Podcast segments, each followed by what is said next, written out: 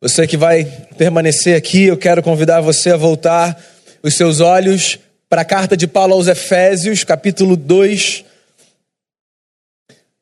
Porque o nosso texto para essa manhã se encontra nessa carta, a carta de Paulo aos Efésios, capítulo 2.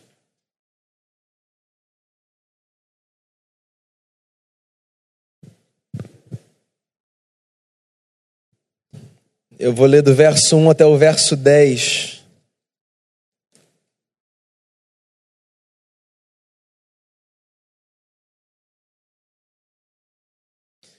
Diz assim a palavra: Ele vos deu vida, estando vós mortos nos vossos delitos e pecados, nos quais andastes outrora segundo o curso deste mundo, segundo o príncipe da potestade do ar, do espírito que agora atua nos filhos da desobediência entre os quais também todos nós andamos outrora, segundo as inclinações da nossa carne, fazendo a vontade da carne e dos pensamentos, e éramos por natureza filhos da ira, como também os demais. Mas Deus, sendo rico em misericórdia, por causa do grande amor com que nos amou, e estando nós mortos em nossos delitos, nos deu vida juntamente com Cristo. Pela graça sois salvos e juntamente com ele nos ressuscitou e nos fez assentar nos lugares celestiais em Cristo Jesus, para mostrar nos séculos vindouros a suprema riqueza da sua graça, em bondade para conosco em Cristo Jesus.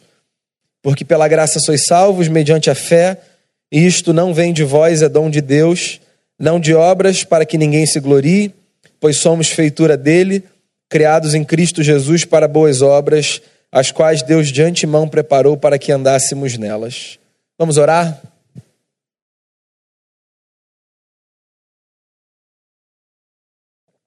Mais uma vez nós te agradecemos, ó Deus, pelo privilégio de estarmos juntos, de podermos cantar, de podermos orar e de podermos refletir sobre a palavra. Que esse, que esse momento de reflexão seja um momento proveitoso, rico, que a gente cresça, Senhor Jesus. Que seja muito mais do que um exercício intelectual, que seja uma experiência com o Cristo que nos fala através da palavra. Nós pedimos ao Senhor perdão pelos nossos pecados, reconhecemos a maldade que habita em nós e, e apresentamos ao Senhor a nossa vida na expectativa de que o Senhor nos transforme nas pessoas que podemos e precisamos ser diante de Ti pela graça de Jesus e que a tua palavra encontre no nosso coração um solo preparado para que ela frutifique e nos faça crescer na vida. É a oração que eu faço, em nome de Jesus. Amém. Eu sou presbiteriano desde que eu nasci. Cresci e por 10 anos, 12 anos, congreguei numa mesma igreja, Igreja Presbiteriana do Grajaú. igreja onde eu nasci era uma igreja muito conservadora, mesmo para os moldes presbiterianos. O que por si só não é nenhum problema, diga-se de passagem. Eu estou fazendo esse preâmbulo porque eu me lembro de uma frase que eu comecei a ouvir na minha infância, numa igreja tradicional. Criança ainda eu ouvia pessoas se referindo a outras pessoas que não estavam mais conosco, dizendo o seguinte: Fulano não está mais aqui na igreja. Porque Fulano foi para uma igreja avivada. E eu ouvi essa frase algumas vezes. E criança eu ficava me perguntando, afinal de contas, o que é uma igreja avivada? Daí, pescando as conversas, eu comecei a entender que, pelo menos naquele discurso, a igreja avivada era a igreja que tinha trocado os hinos pelos cânticos mais contemporâneos. A igreja avivada era a igreja que tinha trocado a indumentária pastoral do terno, da toga, por uma roupa mais casual. A igreja avivada era uma igreja que tinha trocado o órgão pela banda e que falava muito sobre a pessoa do Espírito Santo. Basicamente, essa era a descrição nas conversas das igrejas avivadas para as quais alguns dos meus amigos, sem que eu soubesse, tinham ido com as suas famílias. E essa expressão avivamento, eu fico com a sensação de que desde aquela época provocou alguma coisa dentro de mim. Um tempo mais tarde eu comecei a estudar teologia. E avivamento sempre foi um assunto do meu interesse. Talvez por ouvir nos corredores a fala de que alguns dos meus amigos tinham ido para igrejas avivadas. Que negócio é esse? De avivamento, de igreja avivada, de presença do Espírito Santo. Do que, que as pessoas estavam falando e do que, que a gente está falando quando a gente se propõe a falar sobre um tema como esse. A gente vai passar algumas semanas conversando sobre despertamento espiritual. E eu quero desde já dizer que aquela leitura que me foi apresentada de igreja avivada, como igreja de roupa bacana, banda, música contemporânea e uma fala mais descolada, na verdade não representa o que avivamento na sua essência significa. Avivamento é muito mais do que isso. Muito mais do que mudar método, estilo, forma, cara.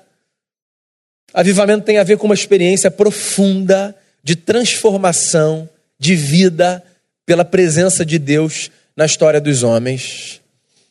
Eu queria começar essa série sobre avivamento refletindo sobre um tema que é fundamental a todos aqueles que desejam entender como os cristãos enxergam a vida. Eu diria a você que existem alguns assuntos que são periféricos e que podem ser abraçados pelos que caminham na fé cristã num momento posterior da jornada. Tem assunto sobre o qual você vai se debruçar mais para frente. Agora, existem outros temas que são basilares. E eu queria começar a minha fala sobre avivamento refletindo nessa manhã com você sobre um tema que é basilar. Basilar a fé cristã. Eu queria começar, me perdoe, dando a você uma má notícia. Porque eu não sei se você sabe, mas a Bíblia, que nos apresenta tantas boas notícias, também nos apresenta algumas notícias mais desconfortáveis. Eu fico com a sensação, inclusive, de que essas notícias mais e desconfortáveis, elas aparecem, inclusive, para que quando nós nos deparemos com a boa e grande notícia, nós fiquemos ainda mais assombrados com a grandeza do amor de Deus pelas nossas vidas. A má notícia é resultado do significado da própria palavra avivamento. Pensa comigo. Avivamento significa passar por uma experiência que faz florescer vida. E se a gente precisa passar por uma experiência que faz florescer vida, é porque naturalmente a nossa experiência é uma experiência que empurra a gente para a morte. Essa é a má notícia. E nesse ponto a fé cristã difere radicalmente de muitas cosmovisões. A fé cristã, como ponto de partida, acredita que os homens não são tão bons quanto as filosofias humanistas pretendem ensinar. Você pode não ser uma pessoa muito interessada por discussões filosóficas, e mesmo assim você vai entender do que eu estou falando. Nas nossas conversas comuns, no dia a dia com as pessoas, nós nos deparamos com leituras de vida que nos fazem acreditar que, aos olhos de muitos, o ser humano é essencialmente bom. Existem pessoas que acreditam na pureza humana, que concebem a raça humana como uma raça de homens e mulheres que não carregam em si maldade, mas que vivem maldade por causa da crudelidade, da crueza, da dureza do meio. Então, para essas pessoas, nós somos bons e puros, mas o meio que nos cerca é muito sujo e nos contamina.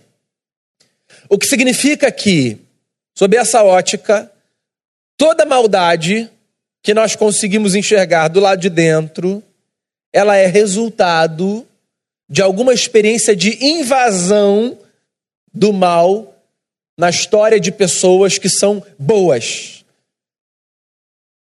As filosofias humanistas acreditam nisso. A tradição cristã parte de outro ponto. A tradição cristã parte do ponto de que nós somos maus por natureza. O que é uma notícia muito desconfortável. O apóstolo Paulo começa esse texto com uma frase muito forte.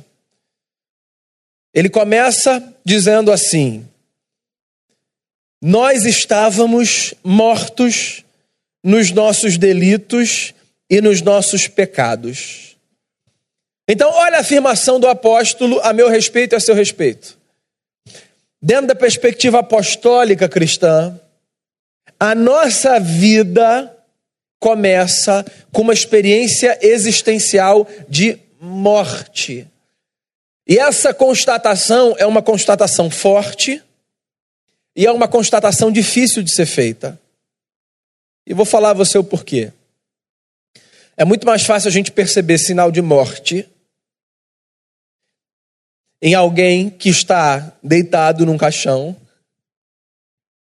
ou alguém que a gente precisa reconhecer no Instituto Médico Legal, do que perceber estado de morte em pessoas boas, de bem, que têm os seus órgãos vitais em pleno funcionamento, que respiram, que falam, que andam.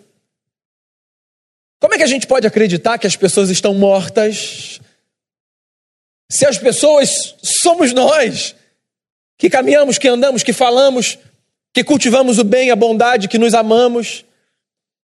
Paulo está fazendo uma afirmação forte a meu respeito e a seu respeito. E acerca de todo homem, de toda mulher que pisam o chão dessa história. Nós estamos mortos nos nossos delitos e nos nossos pecados. É claro que nós estamos usando uma expressão como muitas outras expressões, para retratar uma realidade específica. Como pastor e como terapeuta, eu passo boa parte do meu tempo mediando conflito, né? Ouvindo pessoas e tentando ajudar pessoas a se entenderem, umas com as outras, consigo. E você sabe uma constatação que eu faço repetidas vezes? Boa parte dos nossos conflitos é de ordem terminológica. Às vezes a gente fala coisas e aquelas coisas já têm um significado na cabeça do outro. E porque aquelas coisas já têm um significado na cabeça do outro, e nem todo mundo se dá o trabalho de tentar entender o que quem está falando está falando, um conflito se estabelece. Eu acho que é um risco que a gente corre quando a gente lê um texto como esse. Paulo está falando sobre morte. E o retrato que a gente tem de morte é um retrato que já está definido. Alguém cujo coração parou de bater, cujo cérebro parou de funcionar. Só que isso não é tudo que morte significa. Porque morte é uma palavra que tem muitos significados. Quando o apóstolo Paulo fala, nós estamos mortos nos nossos delitos e nos nossos pecados, ele não está falando que nós estamos agora nessa condição passível e digna de ser enterrada, porque a nossa vida parou de funcionar do ponto de vista fisiológico, orgânico. Paulo está descrevendo uma outra condição. Quando Paulo fala de morte, na maior parte das vezes, Paulo fala de morte de uma perspectiva espiritual barra existencial. E eu acho que aí a conversa fica um pouco mais interessante. Porque a partir desse momento, quando a gente se dá conta de que morte não tem a ver apenas com o coração parar de bater, mas também com um tipo de existência diferente da que nos foi proposta pelo Criador, a gente começa a se fazer algumas perguntas, dentre as quais, ué, será que a minha existência tem sido até aqui uma existência de morte, não uma existência de vida? Eu acho que essa é uma pergunta que você precisa se fazer. É uma pergunta que eu preciso me fazer. Que tipo de existência eu vivo? Qual é a natureza do curso da minha vida? Eu existo dentro de uma perspectiva de morte, existencialmente falando, e espiritualmente falando, ou eu existo dentro de uma perspectiva de vida. Você quer ver? Talvez alguns exemplos tornem esse argumento um pouquinho mais passível de ser compreendido. Existem pessoas que têm grana, que fazem as viagens que desejam fazer, que conquistam as coisas que desejam conquistar, que experimentam os prazeres que desejam experimentar, mas que ainda assim carregam dentro de si um vazio angustiante. Não é verdade? Existem pessoas que não desfrutam desse privilégio de realizar sonhos, de viajar, de ter o emprego que deseja. Mas você conversa com elas e elas te dão uma sensação de plenitude, de preenchimento, de satisfação incríveis. Já viu isso? Pessoas que tendo tudo não tem nada, e pessoas que não tendo nada têm tudo. Ora, quando a gente se depara com cenas como essa, a gente só pode chegar a uma conclusão. Existe algo para além das conquistas humanas que verdadeiramente dá sentido à existência de uma pessoa. Existe algo para além das realizações que nós conquistamos, capaz de verdadeiramente dar sentido ao curso da nossa história. E é disso que Paulo está falando quando ele descreve para a gente a nossa condição como uma condição de morte.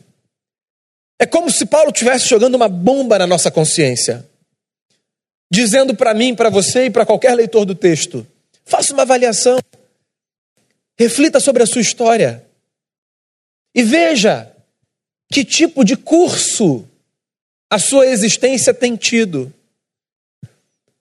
Porque é possível que muitas pessoas realizadas, bem-sucedidas, amadas, com famílias estruturadas, estejam vivendo uma existência de morte.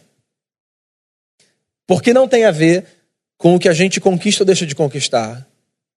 Tem a ver, essencialmente, com essa experiência de ver, por graça e por milagre, a vida florescer dentro de nós. Vocês estão mortos nos seus delitos e nos seus pecados. São as palavras do apóstolo. Você sabe qual é a dificuldade de muita gente de entender esse texto? A dificuldade de muita gente de entender esse texto passa pelo problema de que na cabeça humana a descrição de uma existência de morte já está muito bem desenhada e definida. Quais são as pessoas que têm uma existência de morte para gente? As pessoas que têm uma existência de morte para gente são as pessoas mais. São as pessoas que roubam, são as pessoas que violentam as outras, são as pessoas que semeiam discórdia.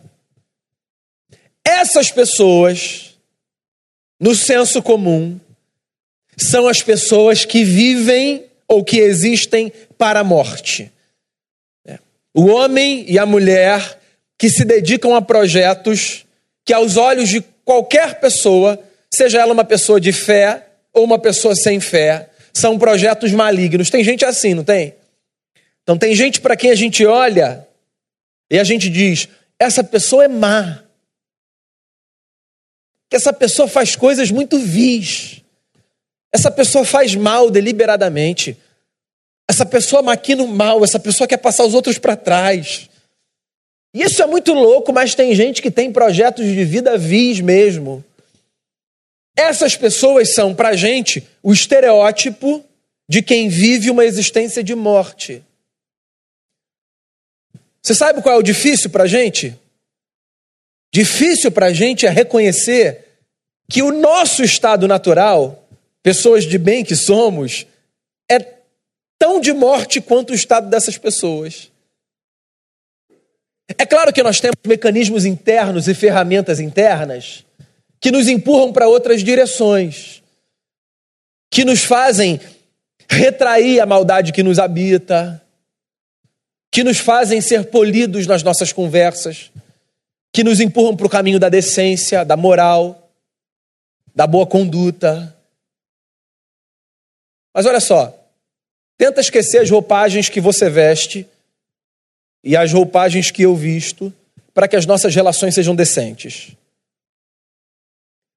Tenta olhar agora como que num espelho para aquela faceta da sua alma que só você conhece. Que nem a pessoa que vive de perto com você conhece. Aqueles aspectos que são seus. Você precisa de muito tempo para reconhecer que todos nós lidamos com o problema da maldade do lado de dentro. A maldade é um mal que nos toca a todos. E é por isso que Paulo, na tentativa de fazer com que os seus ouvintes e os seus leitores tivessem uma boa compreensão da existência, não alivia, não passa a mão na cabeça de ninguém, mas diz assim: vocês estão mortos nos seus delitos e pecados. Você sabe qual é o bom curso da vida? O bom curso da vida é aquele que de tempos em tempos nos coloca diante do espelho de alma despida e nos dá a possibilidade de um confronto. Pense nas pessoas mais maduras que você conhece, as pessoas mais sábias com as quais você convive. Elas são necessariamente pessoas que conseguem fazer uma leitura honesta e justa de si. São pessoas que sabem que, por mais que carreguem virtudes, também carregam defeitos. São pessoas que conhecem os seus pontos de fragilidade. São pessoas que reconhecem as suas zonas de vulnerabilidade. Me diz uma coisa, na verdade, responda a você mesmo. Qual o crédito que você dá a pessoas que se acham perfeitas? Você está numa conversa. E aí você está conversando com uma pessoa que não tem erro. Não tem. Tudo o que você fala, essa pessoa entende. Tudo. E é claro, entende mais do que você. E se você se atreve a expressar alguma fragilidade sua, essa pessoa aproveita esse momento para mostrar como esse dilema ou foi um dilema que ela já superou há muito tempo, ou um dilema que ela nunca enfrentou. E ela consegue fazer tudo que é proposto da melhor forma possível. E você passa cinco minutos conversando com uma pessoa assim. E você passa dez minutos conversando com uma pessoa assim. E das duas, uma. Ou você diz, eu tenho que ir ali, estão me chamando. Ou você olha e diz, essa pessoa é um personagem. Porque nós não damos crédito a pessoas perfeitas. Porque pessoas perfeitas são pessoas que ou escondem o que são de si e do mundo, ou que nunca fizeram, à luz do que foi falado no domingo passado, um mergulho existencial para dentro da sua alma e encontraram os lados sujos da sua existência. Paulo tem razão. Nós estamos mortos nos nossos delitos e pecados. E é bom na caminhada que nós nos lembremos que o nosso ponto de partida por causa do pecado, como a Bíblia descreve, é esse lugar da maldade, da contradição, de uma vida meio que apagada. Olha só, para você desconstruir a ideia de que uma existência para a morte é só a existência daquele que deliberadamente faz o mal, olha o que Paulo diz aqui no texto. Ele fala assim, verso 2: Nos quais vocês andaram no passado segundo o curso desse mundo, segundo o príncipe da potestade do ar, segundo o espírito que agora atua nos filhos da desobediência, entre os quais também todos nós andamos no passado, segundo as inclinações da nossa carne, fazendo as vontades da carne e dos pensamentos, e éramos por natureza filhos da ira, como também os demais. Não sei se você percebe o que Paulo está fazendo aqui. Paulo está descrevendo sinais da nossa vida que mostram como a nossa existência, sem que a gente perceba, pode ser uma existência para a morte. E aí ele elenca quatro aqui. Ele diz assim: ó, uma pessoa que existe para a morte anda segundo o curso desse mundo. Uma pessoa que existe para a morte anda segundo o príncipe da potestade do ar. Uma pessoa que existe para a morte anda como um filho da desobediência, e uma pessoa que existe para a morte anda segundo as inclinações da carne, fazendo a vontade da carne e dos pensamentos. Se eu tivesse que sumariar o que Paulo está dizendo aqui, eu diria o seguinte: Paulo está fazendo um paralelo com a narrativa do Gênesis. A narrativa do Gênesis, lá no seu capítulo 3, é uma narrativa que nos lembra que Deus nos criou para si para vivermos segundo os seus preceitos e que nós nos rebelamos contra o Criador. Gênesis 3 é a narrativa da escolha humana pela autonomia. E o que Paulo está dizendo aqui é que todas as vezes que nós nos propomos no curso da nossa existência a partir de uma jornada autônoma, nós vivemos para a morte. Você consegue perceber isso? Paulo está dizendo que a nossa vida, ou melhor, a nossa existência, só tem cara de vida quando a gente abandona o desejo humano de ser senhor de si e quando a gente sujeita a nossa história ao Criador, que é Ele mesmo doador da vida. Então, na prática, meu amigo, o que está em jogo aqui? O que está em jogo é, em primeiro lugar, o reconhecimento de que nós não somos tão bons quanto nós supunhamos. Nós somos pessoas um pouquinho mais esquisitas do que nós queremos pretender. Porque a nossa vida é palco de muita contradição. E ela não é palco de contradição porque nós fomos pervertidos pelo meio. A pior coisa que pode acontecer é nós encararmos os problemas de maldade que nós vivemos, apontando para o lado de fora, quer seja o lado de fora uma terceira pessoa sobre quem nós projetamos a responsabilidade pela nossa maldade, quer seja o lado de fora um sistema sobre quem nós projetamos a nossa responsabilidade pela maldade. A história do Adão e da Eva funciona como um arquétipo do comportamento humano. Aquele negócio do a mulher que tu me deste não é só uma historinha bonitinha para falar de casamento.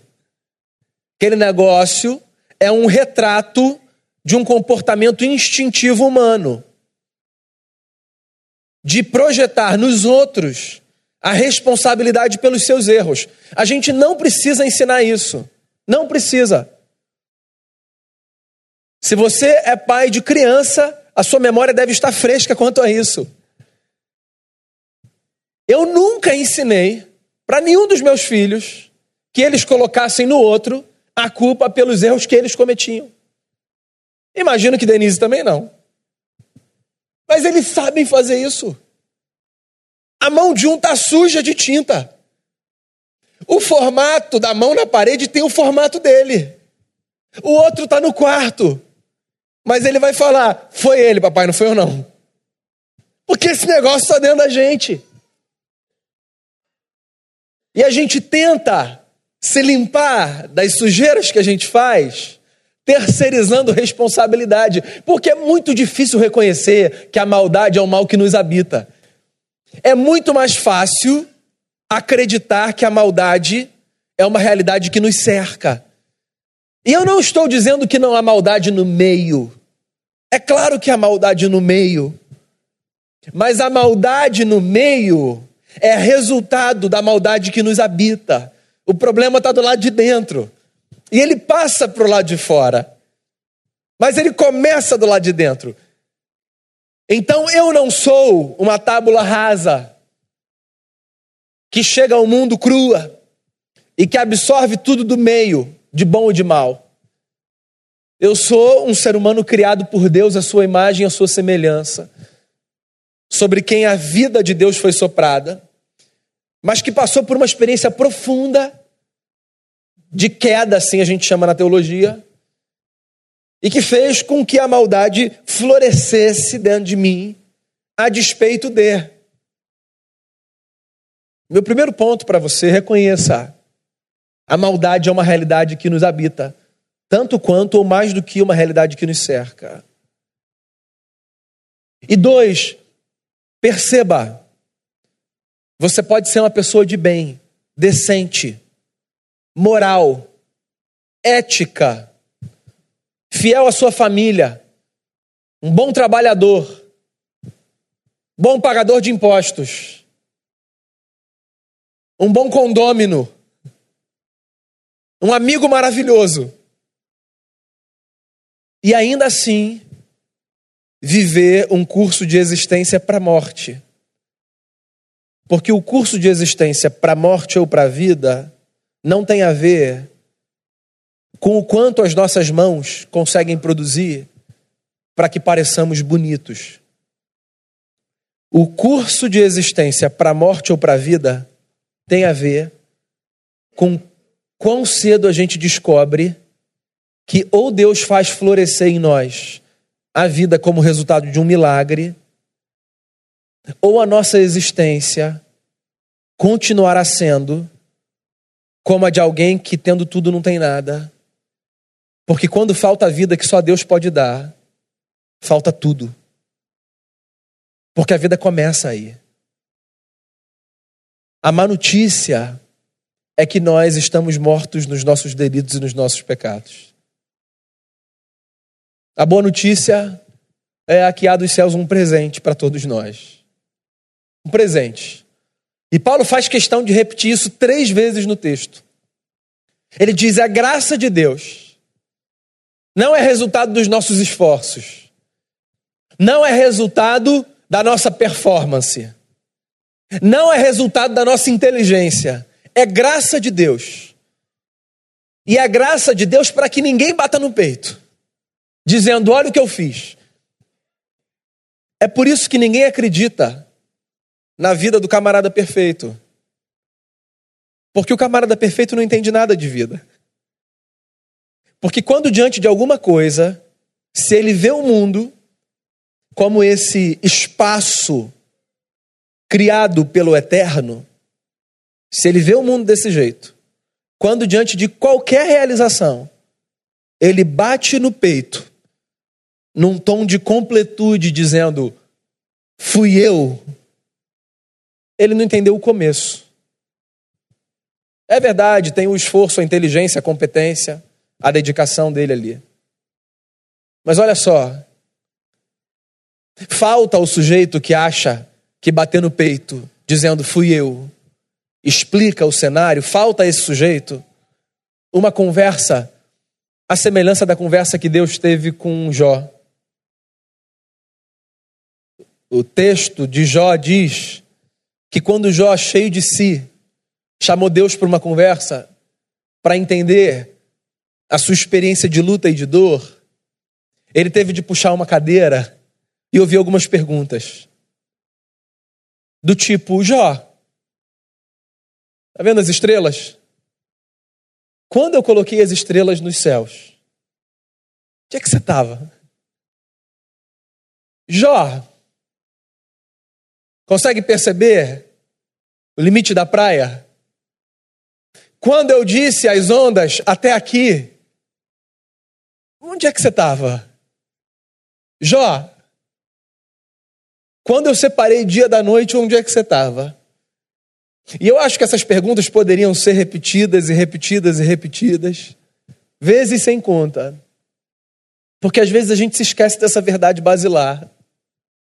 Tudo que a gente é, é resultado de uma luz que foi acesa dentro de nós por causa da bondade de Jesus, o sustentador e o doador da vida. Avivamento. A gente precisa desse negócio. Não para a gente ter uma performance cultica diferente. Não para que a nossa roupagem seja outra. Mas para que o curso da nossa existência deixe de ser um curso de existência para a morte e passe a ser um curso de existência para a vida. Eu quero ser uma igreja avivada. Independente do terno ou da roupa casual. Do hino ou do cântico contemporâneo. Do órgão ou da banda. Eu quero ser uma igreja avivada. Independente do tema que a gente trate no culto. Porque eu quero fazer parte de uma comunidade que reconhece a existência de uma experiência de vida completamente diferente. Quando os homens e mulheres que dela fazem parte dizem a si mesmo e uns aos outros: é possível que eu esteja vivendo como um sujeito autônomo e eu preciso desesperadamente me sujeitar ao Espírito do Cristo, que pela graça muda o curso da minha história me fazendo existir não para a morte, mas para a vida. Que Deus avive os nossos corações. Do tipo de avivamento que não se fabrica nem se produz de nenhuma outra forma senão pela ação poderosa de Deus em acender dentro de nós a luz, a chama que um dia se apagou.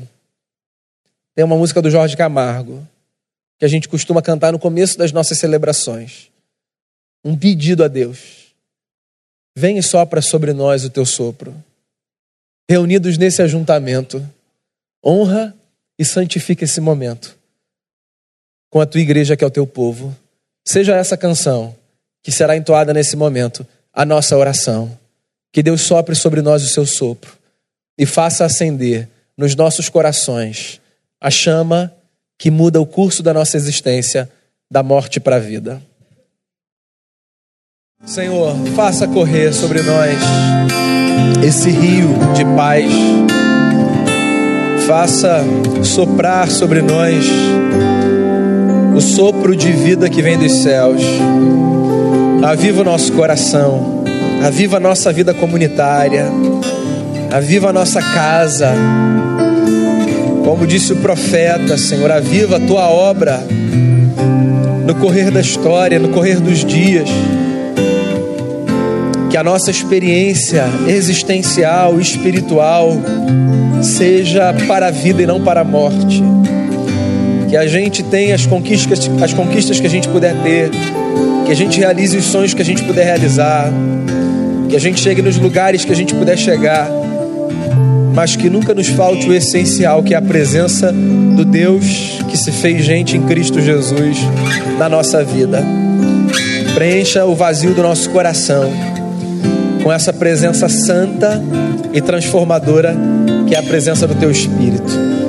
Que a luz que um dia se apagou seja acesa dentro de nós e que ela brilhe de tal forma que não apenas nós, mas aqueles que estão no nosso entorno vejam as nossas boas obras e glorifiquem o nosso Pai que está nos céus. É a oração que eu faço por mim, pelos meus irmãos e irmãs, te dando graças em nome de Jesus. Amém.